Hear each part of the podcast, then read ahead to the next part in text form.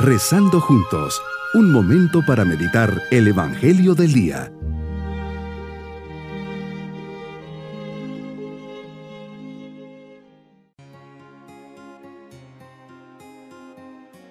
Nuevamente les saludo en este día, martes de la tercera semana de Cuaresma. Siempre bajo la mirada amorosa de Dios, reflexionamos preparando la meditación. No es fácil tomar la cruz y seguir los pasos de tu Hijo Jesucristo. Es un camino duro, arduo. Hay que estar dispuesto a cumplir con todo lo que tu Hijo nos enseñó. Hay que tener dispuesta la vida contra los sufrimientos, contra los peligros y ofrecerse hasta la muerte. Señor, concédeme la fuerza y la voluntad para continuar por el camino al que me estás llamando, por Jesucristo nuestro Señor. Meditemos en el Evangelio de San Mateo capítulo 18 versículos 21 al 35. Señor, hoy tocas a la puerta de mi vida, enseñándome a valorar la capacidad del perdón como nota distintiva de la identidad cristiana. Pedro se acerca a ti y te pregunta, si mi hermano me ofende, ¿cuántas veces tengo que perdonarlo? ¿Hasta siete veces? Le contestas, no solo hasta siete, sino hasta 70 veces 7. Tu respuesta a Jesús es clara, tengo que perdonar siempre. Eso es lo que significa perdonar 70 veces 7. El perdón cristiano no significa dejar de denunciar al mal que nos hacen o defender los propios bienes o derechos o condenar la injusticia que se está cometiendo. Pero eso no quita que no, no debamos de perdonar.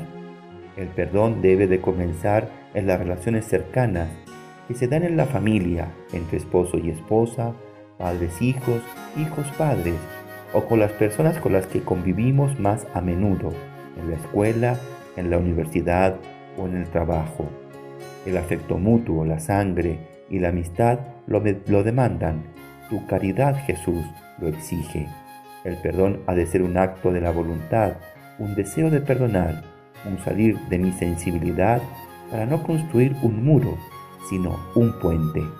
Esto implica ser generoso, sin límite y constante, es decir, 70 veces 7. Mi vida como cristiano me pide el perdón de las ofensas. Tú mismo Jesús nos invitas a esto. Tú mismo, para perdonarnos, fuiste capaz de ir a la cruz por cada uno.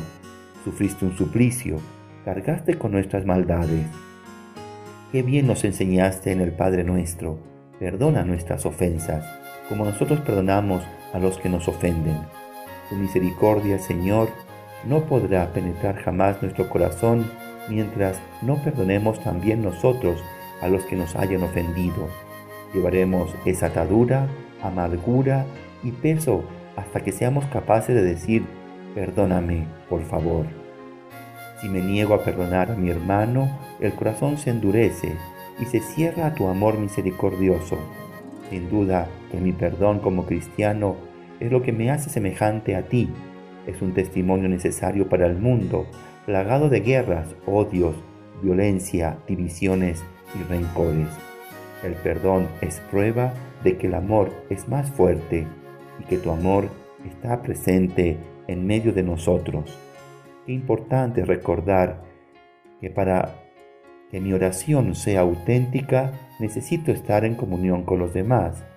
Deja tu ofrenda en el altar y vete a reconciliar con tu hermano, nos dices, Jesús.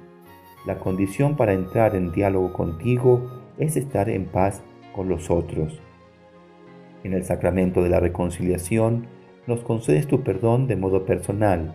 Cuando acudo a este sacramento me encuentro contigo, mi Salvador. Te presento mis pecados, mis faltas, los confieso, manifiesto arrepentimiento y te pido perdón. Aquí aparece la figura del sacerdote que como ministro tuyo nos dice, tus pecados son, son perdonados y yo te asuelvo. Esta experiencia y gracia es también una invitación a ofrecer a los demás 70 veces 7 el mismo perdón. Como complemento de esta meditación puedes ir a YouTube, el equipaje que va conmigo, Sembrando Esperanza 2. Mi propósito en este día, disculparé de corazón alguna ofensa que haya recibido y que aún no haya perdonado sinceramente. Me pondré en oración y pediré a Jesús la fuerza para dar, para dar este paso, aunque me cueste y mi sensibilidad me muestre otra cosa.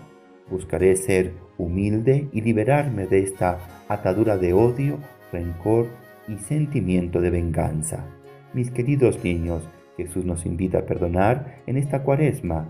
Si hay algo en mi corazón contra alguien, sabré ser humilde, especialmente si es alguien cercano como mis hermanos, compañeros de la escuela. Jesús siempre perdonó y perdonó más que 70 veces 7. Sigamos su ejemplo y que jamás se queden en nuestro corazón sentimientos de rencor, venganza o querer algo mal para los demás. Y nos vamos con su bendición. Y la bendición de Dios Todopoderoso, Padre, Hijo y Espíritu Santo, descienda sobre todos nosotros. Bonito día. Hemos rezado junto con el Padre Denis Doren, Legionario de Cristo.